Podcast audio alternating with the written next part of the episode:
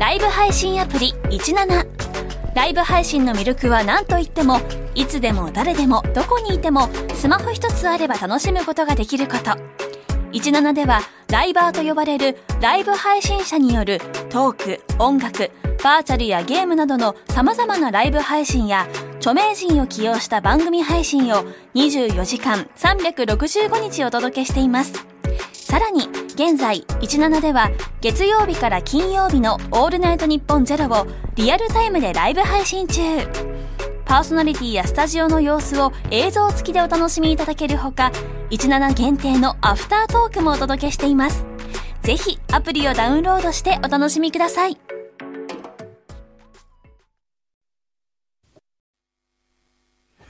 5月10日火曜日時刻は午後3時半を回りました FM93 AM1242 ニッポン放送ラジオでお聞きの皆さんこんにちは辛坊治郎ですパソコン、スマートフォンを使ってラジコでお聞きの皆さん、そしてポッドキャストでお聞きの皆さん、こんにちは。ニッポン放送の増山さやかです。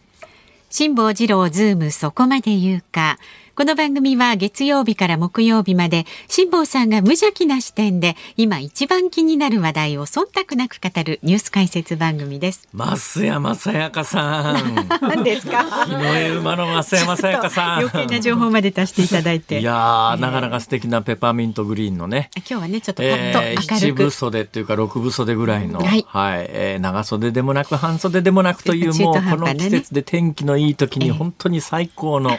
お衣装で。えーいらっしゃって、ああ夏がちょっとずつ近づいてきたんだなっていう。辛坊さんも半袖ですかね、今日 T シャツ、ね、今日上に革ジャン着てますからね。だからあのまあスタジオの中ではまあ革ジャン脱いでるだけの話ですから、えー、外やっぱり半袖一枚だとね。日差しがきついんですよ。あ、日差しも結構もう紫外線強いですしね。そろそろね、ね日焼け止め、日焼け気にされる方は日焼け止めしないとまずいですよね。ですよはい、むっちゃ日焼け、はい、結構きついですから。そうです。で、年を取るとですね、顔だけじゃなくて首筋だとか手だとかいろんなところが日焼けしてシミになりますからね。ないとね。えー、いや、いきなりオープニングトークでこういうじじむさい話はいかがなものかと思いますが、皆さんご報告いたします。何でしょう。ゴールデンウィークが終わりました。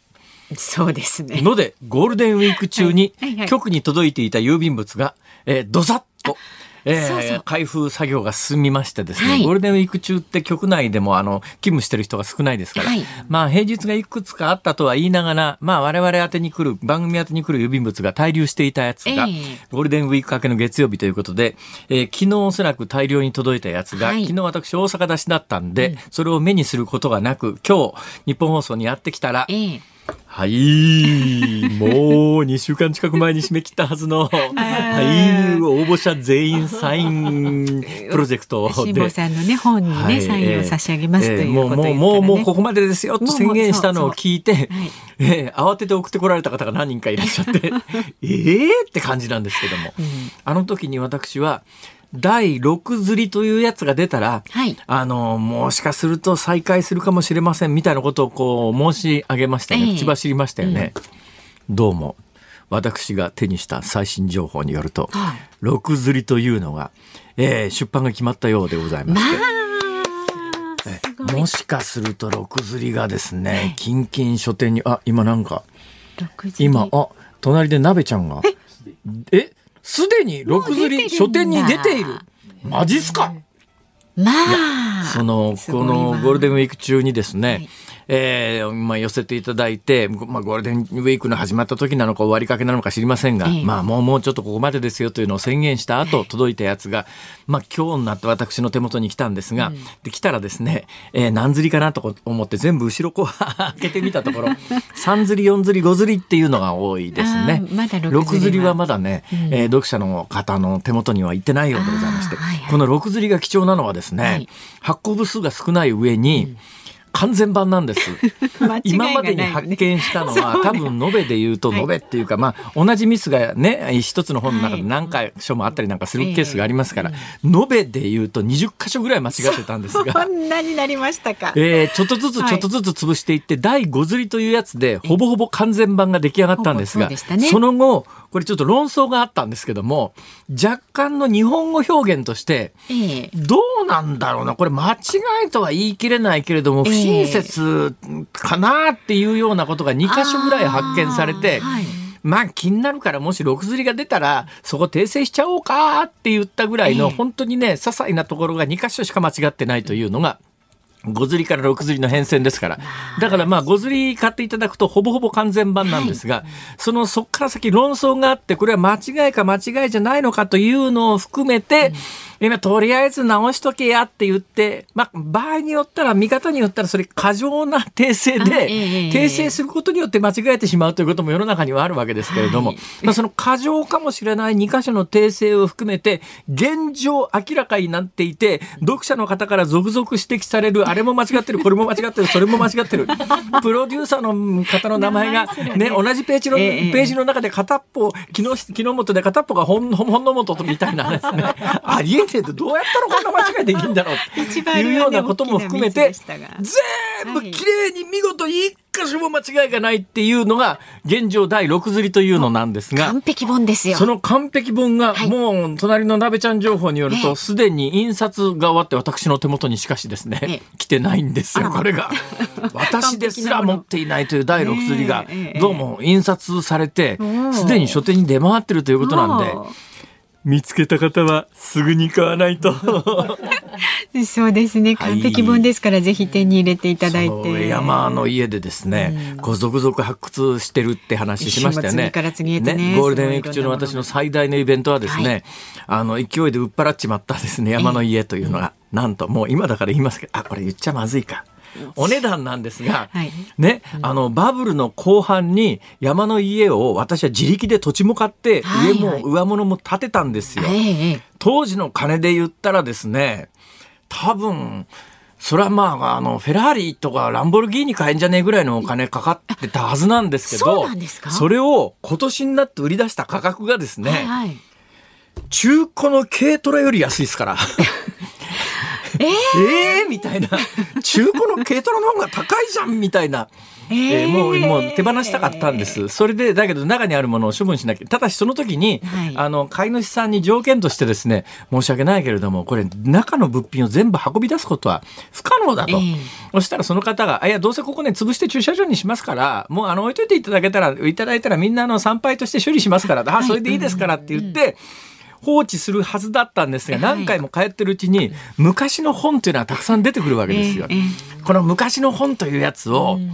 まあ、かなりの量あるんですが、えー、まあ、まあ、辛坊治郎文庫作るほど偉くもないですし、まあ、これはもうとりあえず捨てちゃおうと思ったんですけども、で、もったいないと思いますが、うん、それでネットで引いてみたらですね、はい、これ一体いくらぐらいなんだろうか、大半の本がですね、ネットで中古市場で、なんと、取引価格1円っていうですね、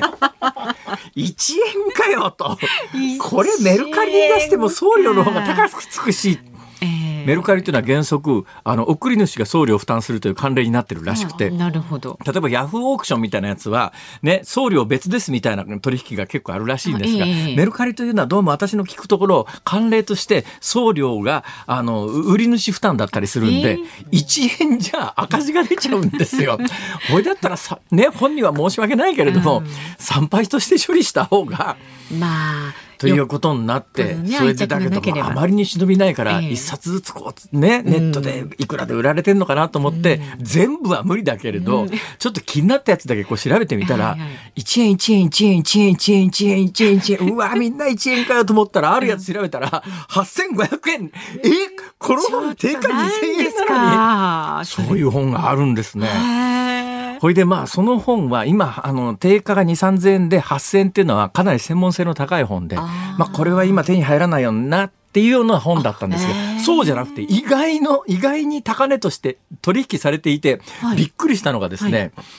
1980年代ぐらいの、うん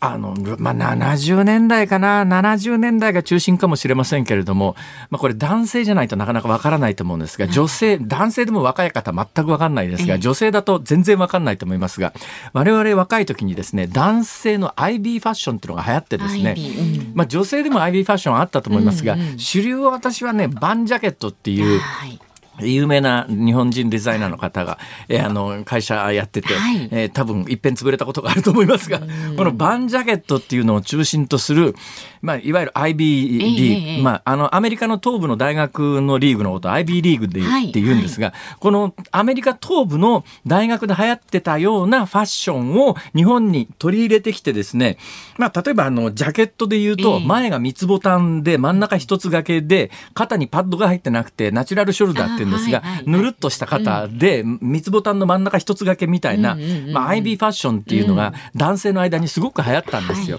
で、その IB ファッションをイラストにして、えー、まあ、ファッションブックみたいなやつがあるんですが、まあ、どこの本屋でも買えて、当時まあ1000円か2000円ぐらいの、まあ、イラスト主体のファッションの、もう本なんですが、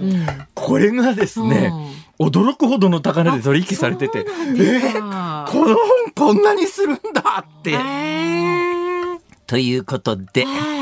え、ものすごい時間をかけて本の選別を終えましたので、キンキンメルカリでですね、大放出しようと。売っちゃうんですか、それ？そうそう。だけど、それで連休をそれで過ごして、ふっと我に返ったんです。はい全部トータルして、ね、こっちの希望価格で、あの、ピックアップした方が売れたとして、入ってくるお金がこのぐらいであると。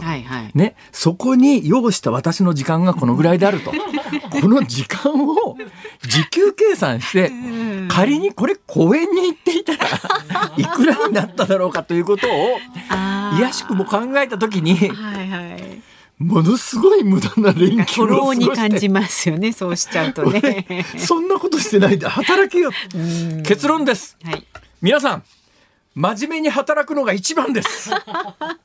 まあそう人間は。真面目に働くことに越したことないですよ、はい、メルカリで一攫千金は多分無理だと思います。それを狙ってそんなに入念にチェックしてたんです新しいヨットが買えるかと思ったんですが。いやそこまでのもの。とてもそこまではいきませんでした。ところがおそらくですね、こうは言ってますけれども、はいはい、風のことは風に問えという本の第6釣りに私のサインが入っていたら、これは将来的に家が建つんじゃないかと。ね、はい、えー、話が、はい、ぐるっと一周したところで、はい、次に参りましょう。ぜひね、お買い求めになってください。風のことは風に問え。はい、では、株と為替お伝えしていきます。今日の東京株式市場日経平均株価続落しました。昨日と比べて152円24銭安い2万6167円10銭で取引を終えました。FRB アメリカ連邦準備制度理事会の金融引き締めに伴う景気の後退懸念が日本市場にも波及したほか中国での新型コロナウイルス感染拡大の影響も意識されました。また為替の方は現在1ドル130円35銭付近で取引されています。昨日のこの時間と比べると70銭ほど円高になっています。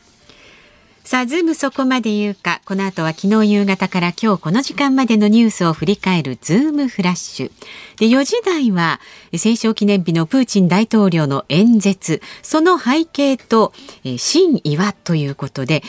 ロシアあの入国禁止のね63人のリストに入っていらっしゃいました。神戸学院大学。辛坊さんにとって羨ましい。経済学部教授で、はい、ウクライナ研究会会長の岡部義彦さんにお話を伺っていきます。で5時台に取り上げるのはフィリピン大統領選挙マルコス氏マルコス？マルコス、ね、マルコスと聞いて反応する世代はうんもうもう多分増山さんでギリギリですかね。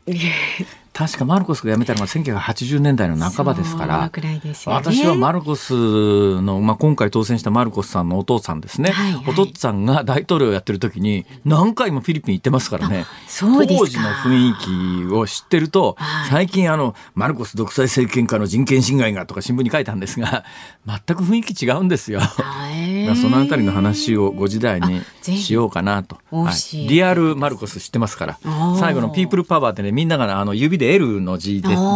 あのエドエドサっていう場所があるんですがその辺りの道を占拠してピープルズ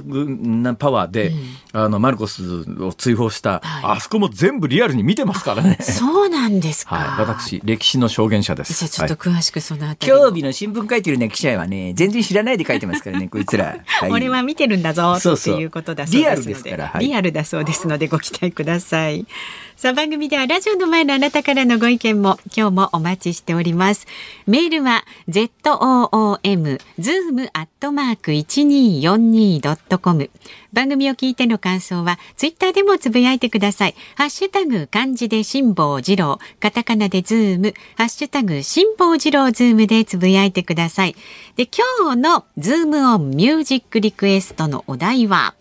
捨てようと思った本が1万円で取引されているということを知った時に聞きたい曲。えー、捨てようと思った本が1万円で取引されている時に聞きたい曲。そう。と知った時に聞きたい曲。はい。びっくりだよみたいな そういうやつですね。あればね、はい、その理由も添えて送ってください。 zoom アットマーク一二四二ドットコムでお待ちしております。さあこの後はズームフラッシュです。今回のゲストは広島カープを悲願の初優勝に導きましたミスター赤ヘル山本浩二さんです。昭和のプロ野球を彩ってきたレジェンドに迫る「プロ野球レジェンド」火曜夜10時。ニッポン放送ズームそこまで言うか。ここからは昨日夕方から今日この時間までのニュースを振り返るズームフラッシュですアメリカ国防総省高官は昨日記者団に対しロシア軍が攻勢を強めるウクライナ東部ドンバス地域に関しウクライナ軍の抵抗でここ数日間はロシア軍には非常にわずかな進展しかないとの分析を明らかにしました。一方ウクライナ軍は南東部マリウポリの製鉄所に対しロシア軍が戦車などを使って攻撃を再開したと明らかにしました。アイルランドの人気ロックグループ U2 のボーカリストボノさんが8日ゼレンスキー大統領からの依頼を受けてウクライナの首都キーウを訪れ避難所として使われている地下鉄の駅でおよそ100人の兵士らを前にコンサートを開いて激励しました。韓国のユン・ソンニョル大統領が今日就任しました。午前11時から国会前広場で始まった就任式で演説し北朝鮮政策について非核化を条件に南北対話を模索する姿勢を表明しました。なお日韓関係に関する言及はありませんでした。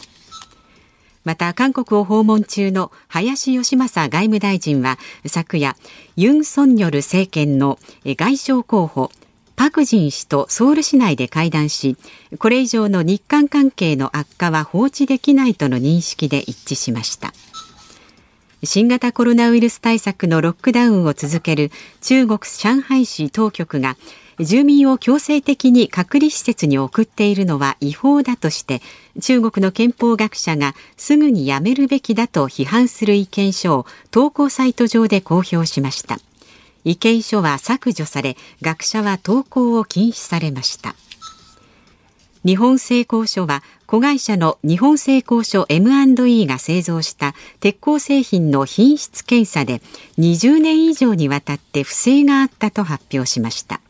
顧客と契約していた品質基準を満たすよう検査データを書き換えて出荷していました。静岡県警は昨日までに静岡県焼津市の焼津港で水揚げされた冷凍カツオを盗んだ窃盗の疑いで運送会社の元社長ら合わせて6人の男を逮捕しました。滋賀県立琵琶湖博物館は昨日琵琶湖でチョウザメが定置網にかかったと発表しました。琵琶湖にチョウザメは生息しておらず飼い主が観賞用を放流した可能性が高いとみられています。はい、えー、今日のズームフラッシュに関するニュース解説は増山さんの好きな話題でやりましょう。そうですか、はい、久しぶりに何でもいいですよ。私はね、はい、もう気になった話題何でもいい。カツオ。は？カツオですか？冷凍カツオ盗んだ話。冷凍カツこれね、冷凍カツオ盗んだ話っていう今のね、増山さんのニュースフラッシュを聞かれて、はいはい、あれ？そんな話あったんじゃね？って思われた方が大変だ、大半だと思いますが、去年いっぺんニュースになってんですよ。そうでしたっけ？はい、去年、えー、えー、松山さん、勘弁してくださいよ。去年かなり大きなニュースになったんです、このね、えー、焼津で、どうも漁港の、漁協の人が一枚噛んでて、あの、カツオの、まあ、漁師さんの間ではおかしいと。焼津の漁港に水揚げすると量が減るっていうのは 長年伝説のように語られてたんだけども、いくらなんでも盗むことはねえだろうと思っていたら、実際に長年ずっと盗まれていてそれに漁協の人が関わっていたっていうんで、去年大ニュースになったんですよ。でその時何人か逮捕されてんですよ。はいはい、あれ？あのニュースまだやってんのか？っていうと同じ焼津の漁港なんだけど、はい、別チーム。あじゃじゃあ横行してたってことですか？別窃盗チーム。どうやら、いろんな関係者の話を照合すると、うん、もうとにかく長年伝統のようにいろんなチームが焼津に水揚げされた冷凍カツオを一定量抜いちゃって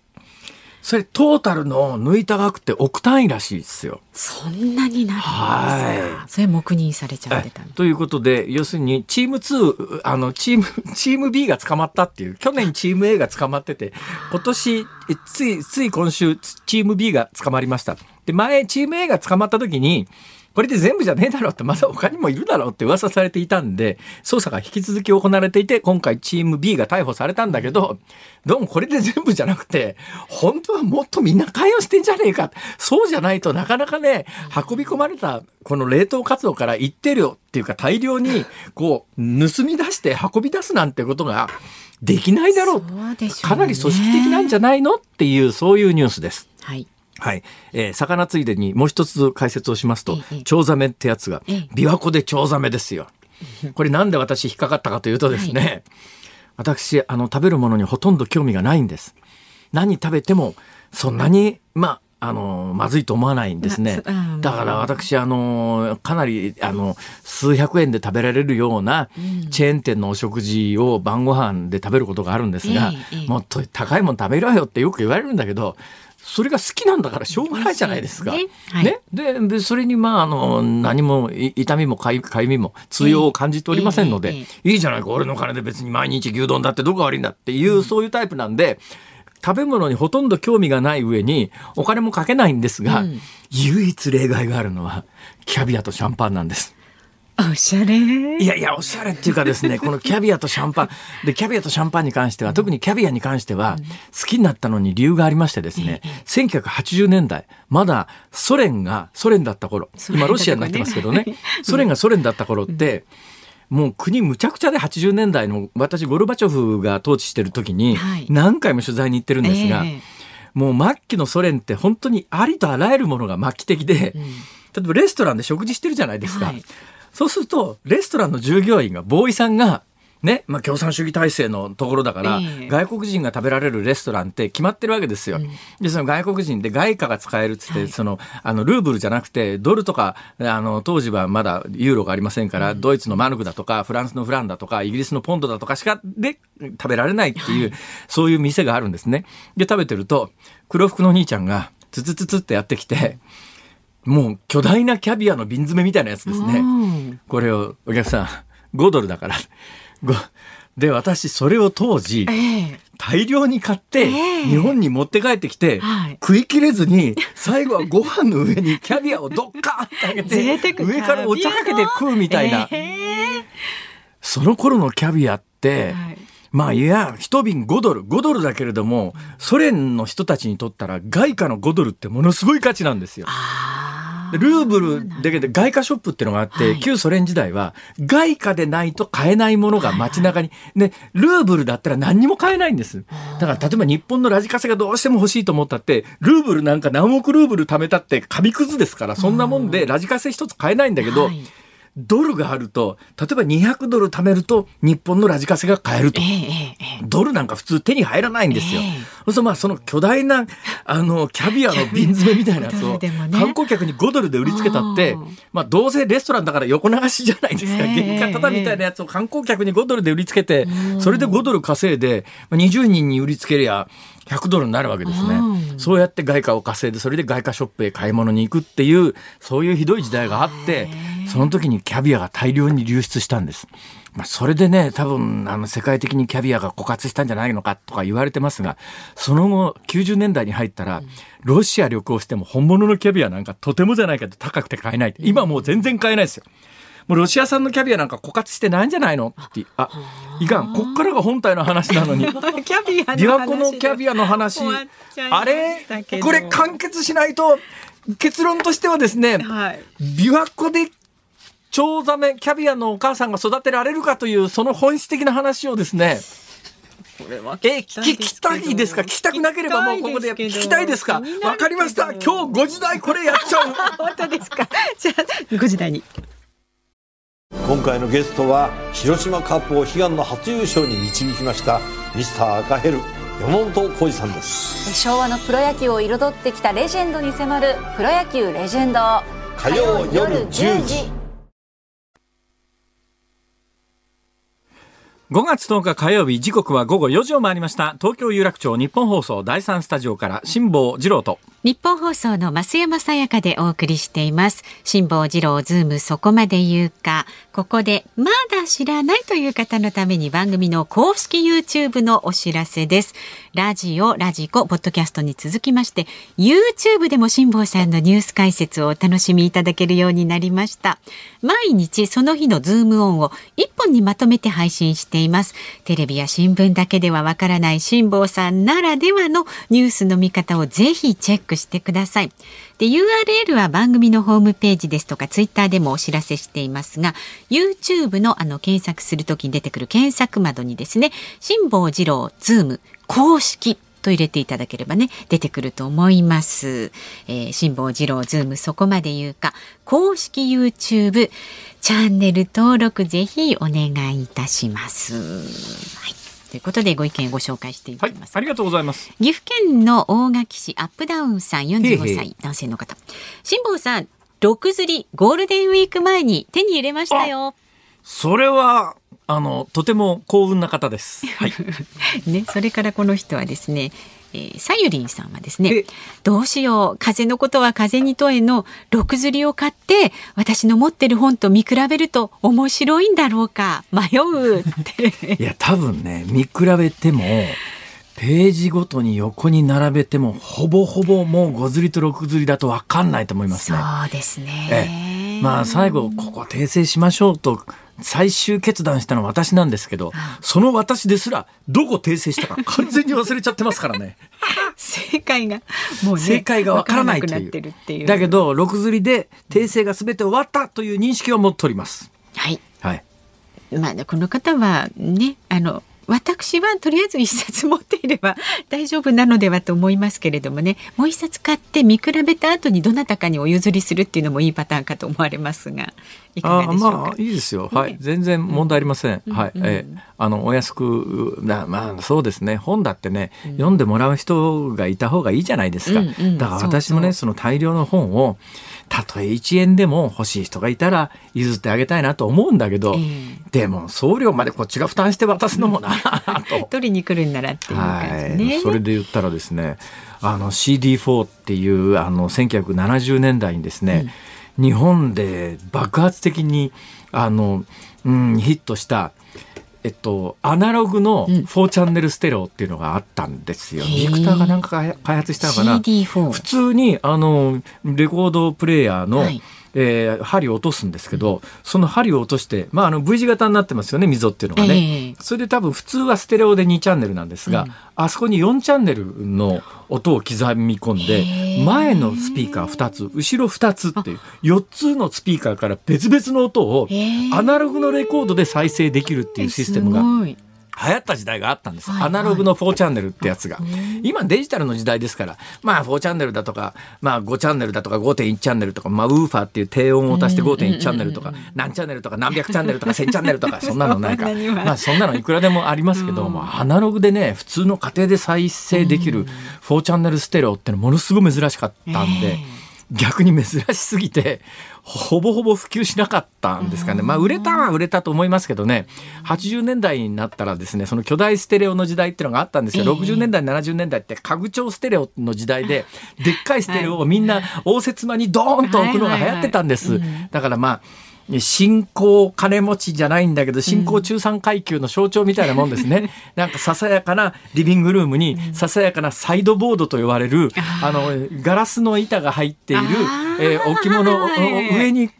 ですね。そうそう上になんか乗せて中開けるとですね、えー、ジョニー・ウォーカーの ウイスキーとかあのナポレオンっていうブランデー海外から行った土産で、あのもらったやつを 置いとくっていう、その横に CD4 のステレオっていう家具調ステレオをドンと置くっていうのがまあ、日本のあの、うん、新興中産階級ですね、だからまあ一億総中流化と呼ばれた時代ですよ、うん、その後ですねそのでっかいステレオが入らなくなって、コンポと呼ばれるスピーカーはスピーカー、ね、アンプはアンプみたいなちょっと小さいやつが流行ってきて、うん、もう一斉にその家具調ステレオがなくなったんですが、えー、その山の家には家具調ステレオがまあ、完璧な形で残ってたんですよ。音も出たんですよ。あれじゃないですか？そうでしょ。なんじゃないですか？ところがでかすぎて、うん、これはもう運び出すのを断念しました。でネットで検索したら、はい、やっぱりそうやってね、うん、困ってる人がたくさんつまり売るに売れないし置いとくのも困ってる人がたくさんいて同じような製品は結構いっぱい出てるんですよ。そうですか。そうなんです。だからもうこれはもう。産業廃棄物かなもったいないだからそう考えたらもったいないもの山ほどあるんですけどねでももう基本はもう全部諦めましたそうですかしょうがないやと思ってちょっとね後ろ髪引かれますけど、ね、もうだからねいや僕はね今一番大切なのはね、時間であったり空間であったり。あら。いや本当にそうだと思いますよ。時間であったり空間であったり人間関係であったりというような本当に大切な太平洋横断してからですね何が本当に大切なのかというのを突き詰めて考えるようになったんですよ。その時にこの手元にあるマリモッコリのキーホルダーはいらないだろうとかね。まあ、わかります。それはね、もういいだろうと。マリモッコリのキーホルダー、北海道にマリモッコリっていうキャラクターがいるんですけどね。緑色の顔した、ちょっと股間の膨らんでるやつが、これのキーホルダーとか出てきたんですけど、これはいらないわな。俺の残りの人生にこれはいらないだろう。そう考えた時、本当に必要なのは、あの好きな食べ物であるとか、好きな人であるとか、ね、空間であるとか時間であるとか。だからスペースであるとかそういうのを突き詰めて考えていた時何が大切なんだろうということをね私は5か月間考え抜きましたからね。なんかまた本書けそうですね。太平洋横断を終えてみたいなね。そうですね、うん、ええー、キンキン新刊発売に？えー、さあ、えー、まだまだご意見お待ちしておりますのでこちらまでズームアットマーク 1242.com えツイッターはハッシュタグ辛坊治郎ズームでつぶやいてください。今日のズームオンミュージックリクエストはですね捨てようと思った本が1万円で取引されていることを知った時に聞きたい曲です。なぜその曲を選曲したのか理由も添えてね送ってください。お待ちしております。さあこの後は戦勝記念日のプーチン大統領の演説。その背景と真意はというニュースにズームします。今回のゲストは広島カープを悲願の初優勝に導きましたミスター赤ヘル。山本浩二さんです。昭和のプロ野球を彩ってきたレジェンドに迫る「プロ野球レジェンド」火曜夜10時。日本放送ズームそこまで言うか。この時間取り上げる話題はこちらです。戦勝記念日のプーチン大統領の演説。その背景と真意は？ロシアは昨日旧ソ連による対ドイツ戦勝記念日を迎えプーチン大統領が演説をしました。その中でウクライナ侵攻に絡んでゼレンスキー政権と北太平洋条約機構 NATO を非難非難しました。またウクライナ東部ドンバス地方や祖国のために戦っているとしてロシア軍を称えましたが欧米で憶測が浮上していたウクライナへの戦争宣言はありませんでした。今日はこのニュースにつきまして神戸学院大学経済学部教授でウクライナ研究会会長の岡部義彦さんとお電話がつながっています。岡部先生お久しぶりです。よろしくお願いします。ご無沙汰しております。よろしくお願いいたします。いや岡部先生おめでとうございます。はい、いやいやいや、何のことでしょうか？いやいや、この度、ロシアが発表した無期限入国禁止の63人の一人に選ばれたじゃないですか。いやいや、ちょっと驚きました、正直なところですね。かなり驚きました。これだけど、あの、いろんなところでおめでとうございますメールとか来たんじゃないですか？外におめでとう、あ来ましたね、来たのは来たんですけど、ウクライナから来ましたね。ウクライナから確かに来ました、それは来ましたね。ウクライナからおめでとうメールが来ましたか？そうですね、そうですね、最初ちょっとあの実はあのそれが第一歩だったので、ちょっと僕、よく分かんなかったんですけど。あああ、そういうことですか。そうなんですよ。リスト入りおめでとうございますとしか書いてなかったので。あやっぱりおめでとうございますって、ウクライナが公式に言ってくるんだ。はい、はい、そうですね。ウクライナが、あの、ウクライナに住んでる方ですけどね。どうなんですかあの、実際に選ばれた、あの、岡部さんの気持ちから言うと、まあ、あの、俺を選んだら当然だって感じですかね。いやいや、そんなことも思いませんけども、いや、なんかちょっと意外な感じはしてて、まあ、あの、にまあ、僕はもちろんウクライナが専門ですし、ウクライナとの交流がメインなんですけど、まあ、日露交流にもあの特にこの安倍政権の間の日露経済協力でいろんなプランが進んできたのに協力をしてきたので、はいはい、まあ、意外になんか昔から学者の人ってよっぽどのことがないと入国禁止とかそういうのならないって聞いたことが、まあ、諸先輩方の先生方から聞いてたので、ちょっと意外な感じがしました。ああ、そうなんですか。まあ、あの、でも肩書きから言うと、ウクライナ研究会会長、まあ、ウクライナ寄りの人物だというふうに、ロシア側が認識しても、まあ、まあ、それはおかしくないですよね。それはおかしくないですね。あの、63人の中には、ウクライナっていう肩書きがついた人は2人しかいなくて、僕と、あの、森英介日本ウクライナ友好議員連盟会長だけでしたね。だから、まあ、それで選ばれたというのもあると思います。ああ。はい。どうなんですか？ロシアのそういう、今回の、今回の63人の人選を見て、どうなんですか？ロシアの、いわゆる情報機能というか、情報収集機能みたいなものがちゃんと機能してるのか、それとも、うーん、どうなんだろうなっていう感覚なのか、どんな感覚をお持ちですか？まあ、適当だと思うんですね。あのというのはあの、ちょっとこれも笑われるかもしれないんですけど、ロシア大使館の SNS を、まあ、いつとは言いませんけど、過去に遡っていくと、なんか僕のゼミでロシア大使館の、まあ、外交官が講演してありがとうみたいな投稿がまだ残ってます、まだ残ってるんですか、はい、だからそれを彼らはどうやって説明するのかっていうのが、まあ、私は興味がもうあるぐらい、荒い仕事だなっていう感じがちょっとしますね。僕のこれ、推測の意見は出ないんですけど、ええ、多分本国の外務省から、ロシア外務省から言われて、大使館がリストアップして、若手の職員とかが多分リストアップして、まあ、承認を得たみたいなんじゃないかなとなるほど、もうそれはい、それぞれ一人一人何か精査してっていう感じじゃなくて、とりあえず本国に言われたから、まあ、まあ、この辺でしとけってか、そのぐらいの感覚なんでしょうね、きっとね。そうですね、それとやっぱり100人以上いるあの大使館なので、やっぱりちょっとまあ、こういう方するとなんですけど、結構仕事って俗人的になりがちなんで、はいはい、まあ、そのリストアップの案を作った人たちの能力にもよるかななるほどね、なるほどね。はい、どうなんですかね、あの先生の感覚で、まあ、ロシアとの付き合いも長いという話なんですが、ロシア大使館の人って、日本で働くロシア大使館の人たち、昨日のプーチン演説を聞いて、そうだそうだと皆さん思ってるんですかね？にはまあやっぱり国を背負う外交官なんでね、まあ、表面上でも思うでしょうし、まあ、内心はどうか分かりませんけど、まあ、日本でもあのスパイ・ゾルゲのお墓の前で、はいはい、7人のあの旧ソ連系の大使でしたかね、と一緒にあの戦勝記念日の前後にはお墓参りをするという行事も開かれたりしてるので、まあ、彼ら的にもあの愛国心が高揚する時期なんじゃないですかね、大使館でもまあレセプションのようなものが行われるでしょう。なるほどとなると、まあ、日本にいるロシア人ですらそういう状況ならば、ロシアでロシア発、政府発の情報にしか接していない多くのロシア人にとっては、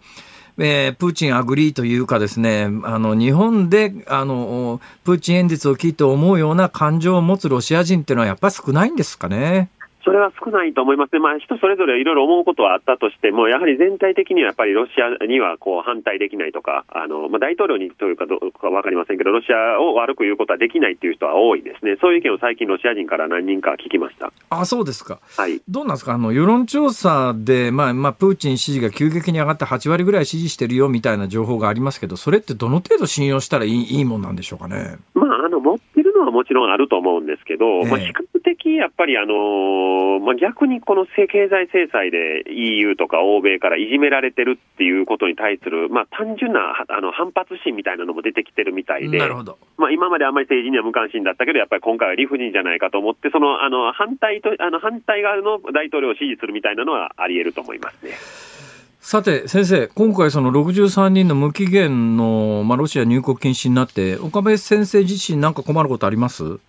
そそうですね、僕はあの、まだやっぱり北方領土のビザなし交流にずっと行ってたんですね、2016年には副団長としてエトロフ島、2017年には国後島、2019年には四股担当に行って、ですね、まあ、学生連れて行って、アニメのあのアニソン大会とかコスプレ大会を開いてたんですね。何やってんですか、先生。いやいやいや、あのもうこれはきちっとした国の行事として開いてたわけですね、島民の人たちに、まあ、仲良くなるためにということでしたけど。はいはいえ。えまあ、それがまあやっぱりちょっと、あのまあ、ああそこ、あの島々は当然日本の領土なので、あの行くなということにあの何何も言われはないんですけども、やっぱりちょっと行くことが難しくなったなという気はします。そうですね、まあ、だからビザなし交流でビザなしで、まあ、岡部先生はあの日本の領土だからビザなしで行くんだっていう、まあ、あのやや大きな枠組みでは行くものの、現実に実効支配してるのがロシアで、ロシアからすりゃうちの国なんだっていうことでいうと、今後、ビザなし交流で、北方領土に入るのもかなり難しそうですよね。そうなりますね、あのまあ、私もあの大学への出張届はいつも国内で出してますので、はい、あのどんな遠く、国内にしたらすごく遠いんで疲れるんですけど、ええ、あの行ってたので、そうですね、向こう側が、この人間はあのアウトだということは十分考えられますね、まあ、それでいうとね、本当に厳しい現実を今回の知床の事故でも感じたんですが、あの北方領土は日本の領土だからって言って、えー、まあ、あの、ね、行方不明の方探しに行くっちゅうたって、ロシアが実効支配してるんでそもそも行けないし、じゃあロシアの当局と話し合いをして探しに行くということになると、えー、ロシアの主権を認める形になるから、それもなかなか難しいみたいな、そんなニュースがあると、なんか、あの、非常に厳しい状況の中で我々は生きてるんだなと、改めて認識しましたね、今回。しゃる通り、もう本当にね、あの行くと、あの根室とか、あるいは北海道の一番端から見ると、目の前に国後島とかがあるので、そうですよね、あのやっぱり隣国なんだなという気がしますね、えー、あの根室の突端に行くと、あの歯舞四股丹の一番近い水晶島っていうのは見えますもんね、天気がいい見えますね、見えますね。えー、さて、昨日の戦勝記念日のプーチン演説を先生、どう聞かれました？はい、あのー、まあ、一つはよく練られた文章だなっていうふうに感じたのと、二つは、目はやっぱりちょっとなかなか苦しいなっていうのが素直な感想ですね。ですね。だからなんか芯があるかと言われれば、はい、まあ、いや、戦勝記念日で普通喋るよなと思う範囲、プラス現状、ウクライナと、まあ、あの、こういう状況だから、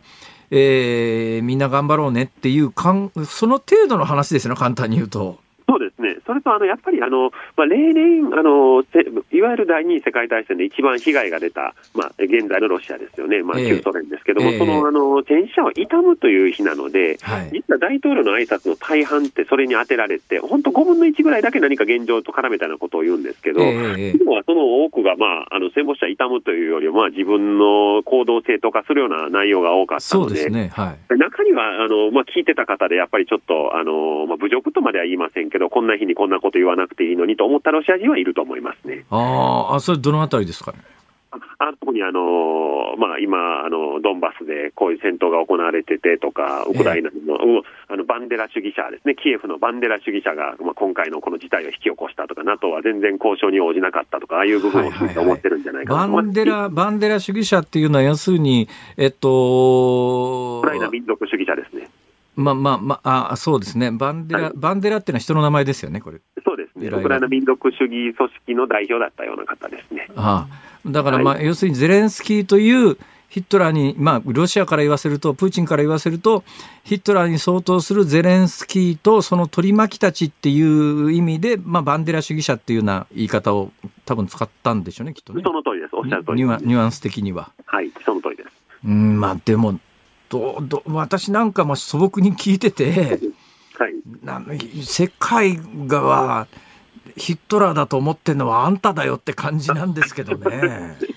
そうですね。だからまあ、あのー、まあちょっと逆に、まあ、プーチン大統領が強い方だと言っても、こんなに、あのー、自分の言葉に、対独戦勝記念日のスピーチに関心が集まったっていうのは多分初めてだと思うんですよ、プーチン大統領の任期の中で。はいはい。だかかなりあのプレッシャーだったんじゃないかなというのも感じますね。演説している時の様子をご覧になって、どんな感じを受けました？べると確かにちょっと早口だし、えまあ、あのなんかちょっと落ち着きがないなと微妙には感じましたね。ちょっと,、ちょっと自信がなさげな感じもしました。いつもあの、こう、なんていうんですかね、あの100%何もネガティブなことがなく出ていける場ですよね。いわゆる自分たちの誇るべき勝利を祝うっていうことを言うんですけど、え私はもうその内容自体がそういう内容ではありませんので、えなんかちょちょっとした後ろめたさは、まあ、僕だけかもしれませんけど、ちょっと感じまなるほど、まあ、全体の文脈をこう読んでみても、現実に今回の対ウクライナ戦で、ロシア兵に犠牲が出ているということもはっきり認めてるし、そのいや家族、まあ、遺族に対しての保障みたいなことも言うということで言うと、現状においてウクライナの戦いがうまくいっていないと思った通りには進んでいないということは、かなりまあ認識してるんだなっていう感じは受けたんですけど。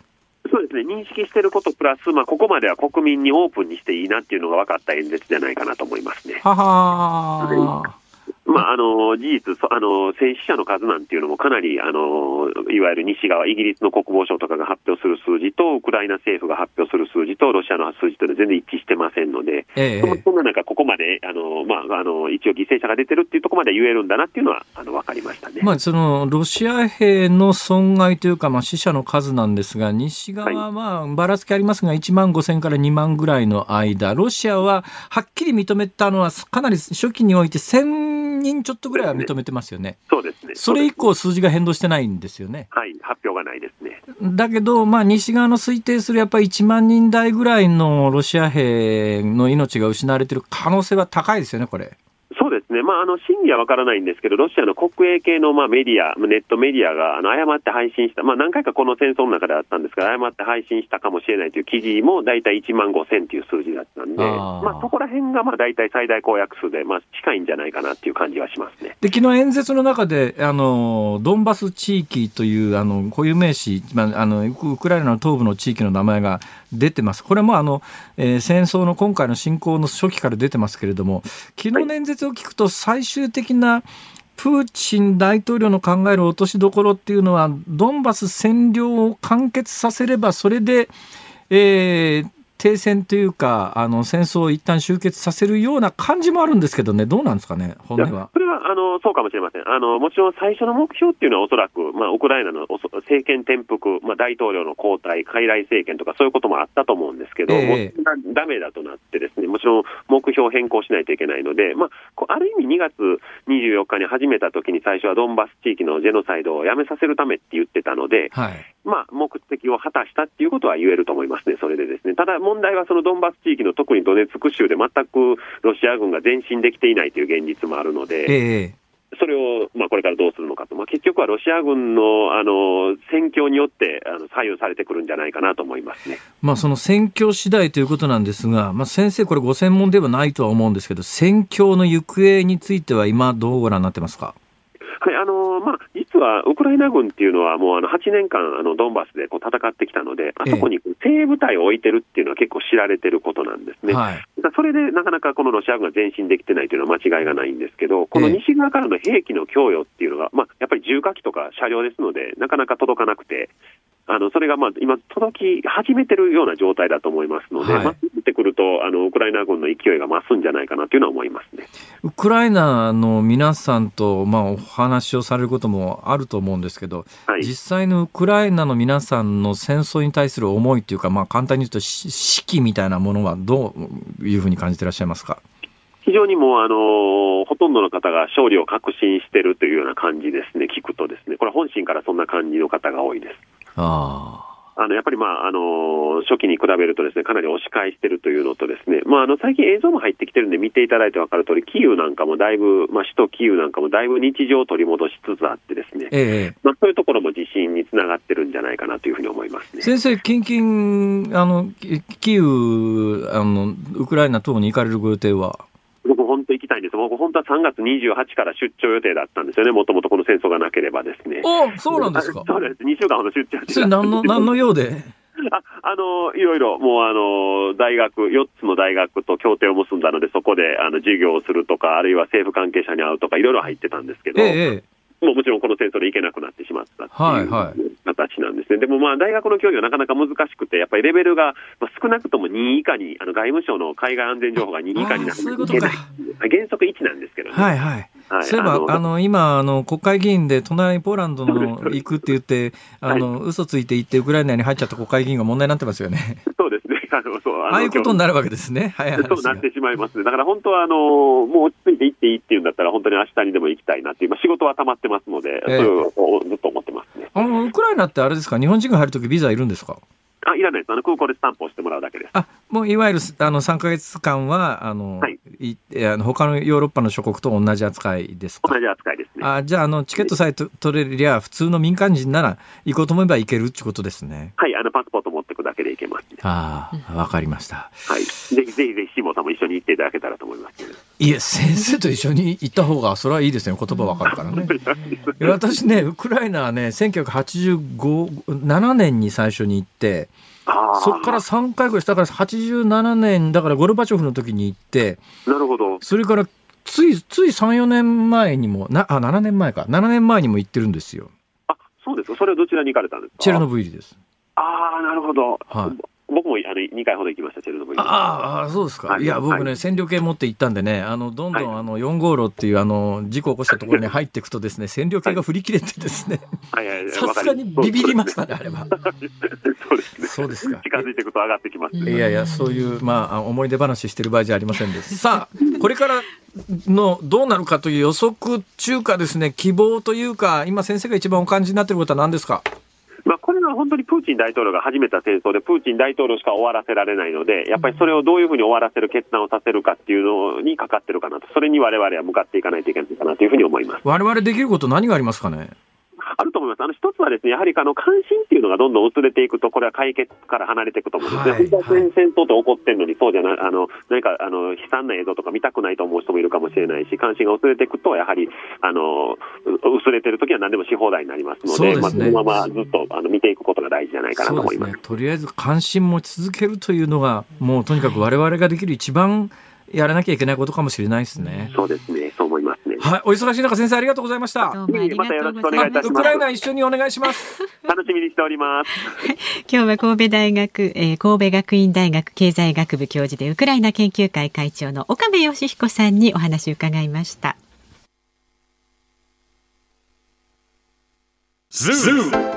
ニッポン放送辛坊治郎ズームそこまで言うかをポッドキャスト YouTube でお聞きのあなたいつもどうもありがとうございますニッポン放送の増山さやかです。お聞きの内容は配信用に編集したものです。辛坊治郎ズームそこまで言うかはラジオ局ニッポン放送で月曜日から木曜日午後3時半から毎日生放送でお送りしています。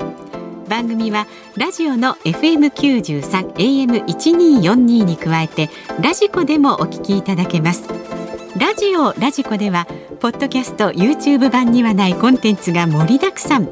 アトムさん吉田由紀ちゃんの中継企画。さらに辛坊さんが「夕刊富士」の気になる記事を解説するコーナー。そして辛坊さんが聞きたい曲をお送りする「ズームオンミュージックリクエストなどラジオラジコでしか聞けないあんなことやこんなことがいっぱいです。ポッドキャスト YouTube を聞いた後はぜひラジオラジコで辛坊治郎ズームそこまで言うかをお楽しみください。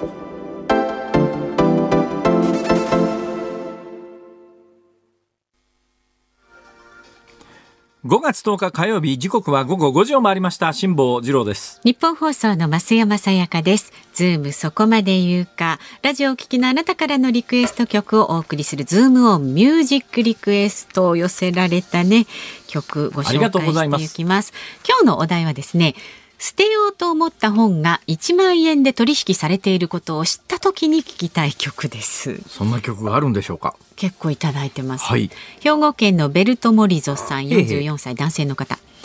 ノラ・ジョーンズで Don't know why をリクエストします。ああ、なんだかなぜだかわからないですね。世の中にはね、自分でも理由がわからないことたくさんありますよね、うん、これもいい曲ですよね。それから神奈川県藤沢市のゾノちゃん39歳の方ですね。へへオフコースのイエスイエスイエス自分の持っている本が1万円で取引されていたら嬉しくてついついイエスイエスと叫んじゃいます、叫んじゃう、う。ん、もちろん購入価格が1万円未満の場合です。だってゴールデンウィークは子育ての合間に風のことは風に問えの第3章まで読みました。ありがとうございます。また子供がお昼寝している合間にすべて読み終わりたいと思いますゆっくりゆっくり読んでください、はいありがとうございます、はいありがとうございます。埼玉県所沢市はおとちゃんですね。へいへい。あ違う。え？ノートちゃんか。え？ノートちゃん。は。えー、光 GENJI のパラダイス銀河をリクエストします。なぜなら先月、えー、某光源氏メンバーが人気絶頂の頃に発売した定価1300円ぐらいの書籍をはまさに1万円でオタクグッズの店に売ったばかりだからです。1万円ですって。それすごいですね。あのねやっぱりね事情に詳しい人に聞いたら下さんあのねいわゆるオタク系のものって高く売れますよっていう人いましたでこの方はさらに30年近く経っているんだけれども綺麗な状態で保存していたということですね。そこですねポイントは。私のものは残念ながら山の家の状況が悪かったんで もう相当劣化してますから、はい、えーこの方は四季市の空空飛ぶイルカさん埼玉県の方。ほビートクルセイダーズのスカイハイああ思いがけず1万円にもなったら空にも登る気分になりますスカイハイスカイハイってあのスカイハイかな？あの映画って映画オーストラリアかなんかの映画のやつですか？違う、いろいろありますけどね、うん。はい。それから栃木県にお住まいの梅干し小僧さん。森高千里さん気分爽快。本当に、ね、棚からぼたもおっしゃる通り。神奈川県はカモカモロードさんです。リクエスト曲は葉っぱ隊やった そういう曲があるんですか？はい。その曲知りませんでした。流れると思います。ええこれあのなんちゃん南原さんですね。あそうなんだ。なんちゃんの曲ですか？はい歌って。それから宮崎県にお住まいの主婦のマンゴーどんぶりさん。お。石田あゆみさんのあなたならどうするをお願いします。そんなに価値があるなら手放したくないって思っちゃいそうです。でもあー1万円は確かに魅力的。ええもう私迷いませんね即手放します。そういうとこすごく潔いですよあね。潔いです、ね。もうあのもももポンポン捨てちゃうよ。はい。それから越物谷のに執着しないタイプですから、はあー意外とそうですよい、ね。そうそう。そうじゃなかったらね命なんか守れませんよ。そんなもん。なるほど。もうヨット全部捨てるって目の前で億単位のものが沈んでいくわけですからね。そうですよね。そんなもんに執着してたら命命だから天秤にかけてねはい。だからまあ天秤にかけられないですけどねどっちか助かるわけじゃないいやそうですよ。リアルに体験したんですもんね、はい、それね目別にね、1億だろうが10億だろうがそんなもん。安いもん関係ねえわそんなもん。はい。越谷ののい金じゃねえし葵さん。そういうことですか、えー捨てようと思っていた方が1万円で取引されている時に聞きたい曲は、えー植木仁さんの「はいそれまでよ」ですあお願いお願い捨てないでっていう歌詞があるはい、んです、ね、それまでええよ。これもね、マルコス政権と一緒で分かる人少ないと思いますよ。はい。そうですね五万節とか私好きでしたね。クレイジーキャッツは。あはい、まあ、わかりました。はいえ、皆さん本当にありがとうございました。いろんな曲があるということがよくわかりました。うんそれでは発表いたします。ズームオンミュージックリクエスト。本日は、オフコース, yes, yes, yes. Yes Yes Yes に決定いたしました。エンディングでね、お送りいたしますのでお待ちになってください。さあ番組ではラジオの前のあなたからのご意見24時間お待ちしております。メールは zoom zoom アットマーク 1242.com ツイッターはハッシュタグ辛坊治郎ズームであなたからのご意見をお待ちしております。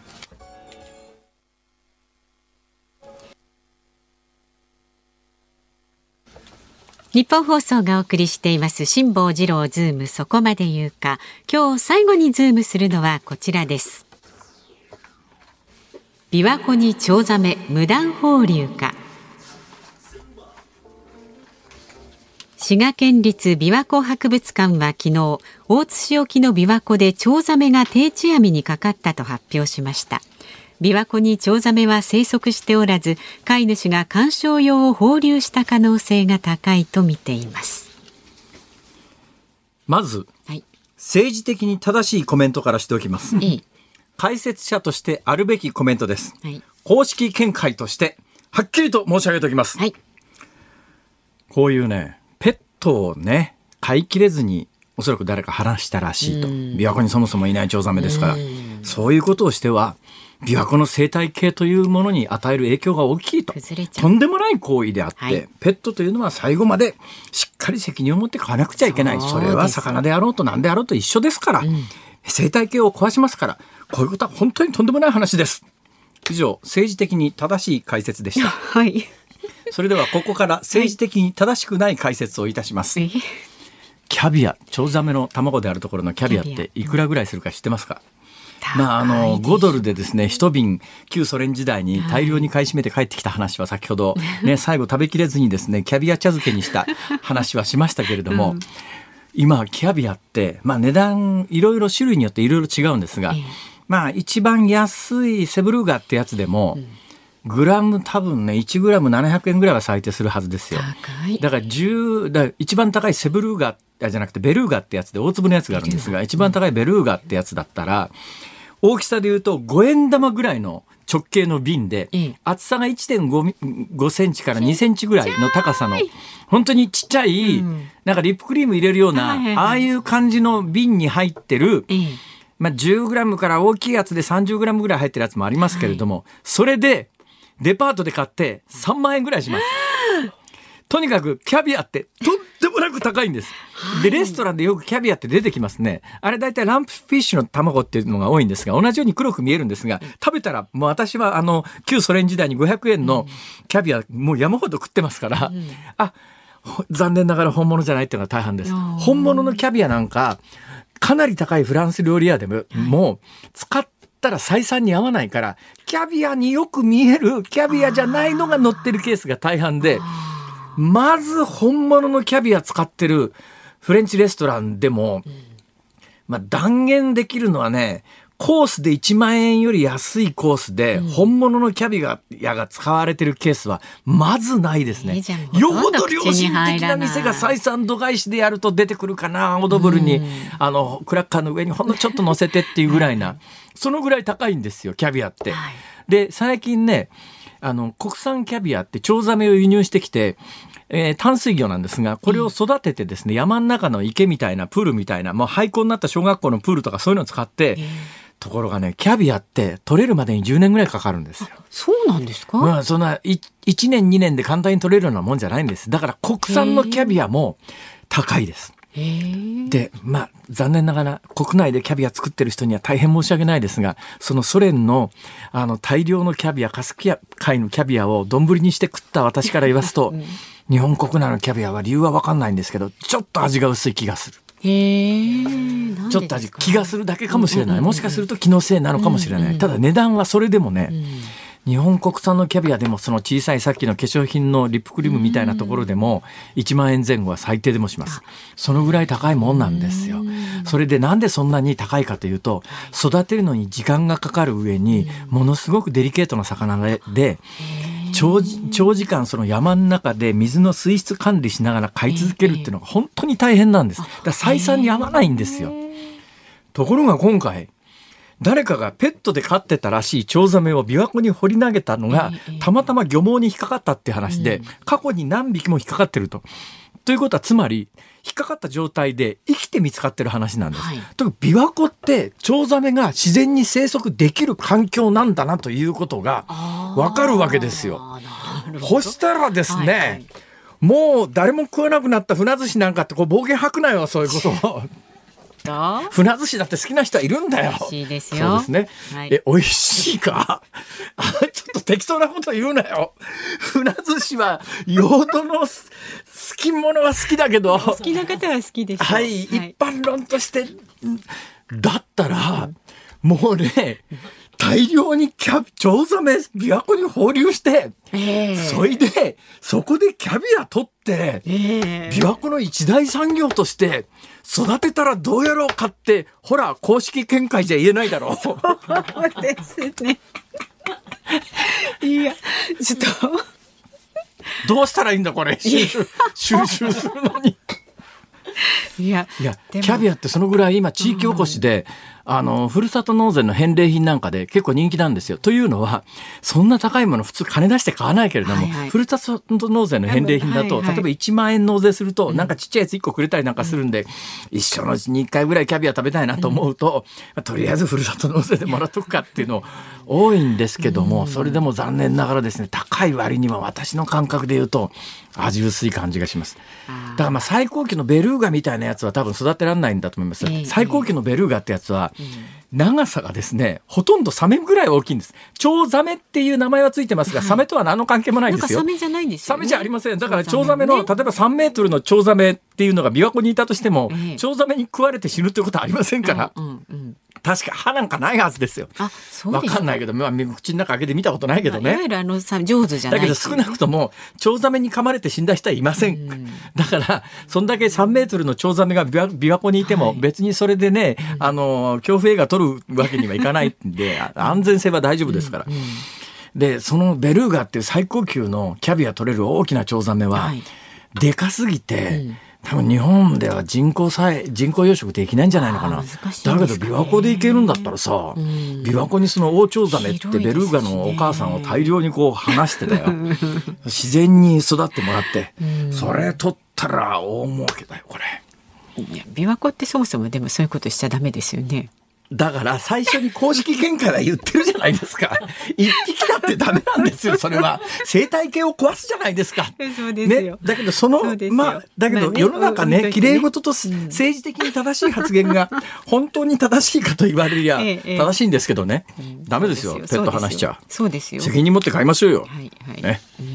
なんかほら日本での飼い方のヒントになるかもしれないですね。琵琶湖で自然にね、ね生息してて、それがまた、あの今回一匹見つかったけどよく調べてみたら、もうあの長年あの世代を超えて生きてるチョウザメがいるということになったら、あれ？琵琶湖ってチョウザメが生きられる環境なんだということになってこれ一大発見で、だからそれをねペットを離したやつがたまたま捕まっちゃったみたいなことになると最初に申し上げたような政治的に正しい発言しかできなくなっちゃうんだけど、本気で養殖っていうことになって、えー、環境に与える影響とか精査して、えー、地元の大学とか水産研究所みたいなところやつが力を入れて、あのまあまあ場所によったらもしかすると網でくぐったりなんかするのが、今琵琶湖ってそれでなくてもですねとんでもない釣り人がですね、あのブラックバスとかもともといなかった外来魚ですよ。ブラックバスって、あの私は魚釣れないタイプだからあのダメなんですけど、魚釣りやってる人に言わすとブラックバスのかかった時の引きとかなんかすごい楽しいらしいんですよ。でまた釣りの雑誌とか釣り産業というところで、はい、要するに場所がないとそういうのも売れないから琵琶湖にその隠れて放流したやつが今育ってもう大騒ぎになって今ブラッククバスに関して琵琶湖ではですね再放流できないんです。ブラックバスって基本的にはあのキャッチリリースって言って釣ったらもうそこそこでもうあと離すんですね。ゲームとして釣るだけだから。だけど琵琶湖はいっぺん釣り上げたブラックバスはもういか琵琶湖に戻すなっていう条例が確かできたはずです、そのぐらいやっぱり生態系に与える影響の外来魚が大きいんだから、大きいのでチョウザメだからそこに大量に話して買えなんてそういう暴論をラジオで口にするとは実にけしからん。そうですよ。いけないですよ。誰がそんなこと言うのは。本当ですね。責任者出てこい。以上ズームオンでした。え？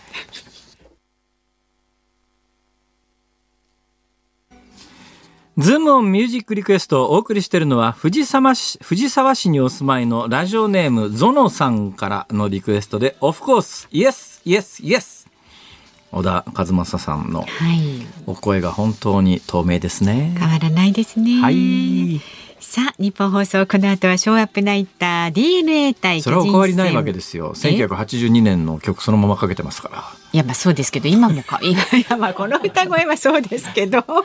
しゃるとはい、今もね、そうそう。はい。えっと、そう、ショーアップナイターは DeNA 対巨人戦です。解説は谷繁元信さん、実況清水久嗣アナウンサーです。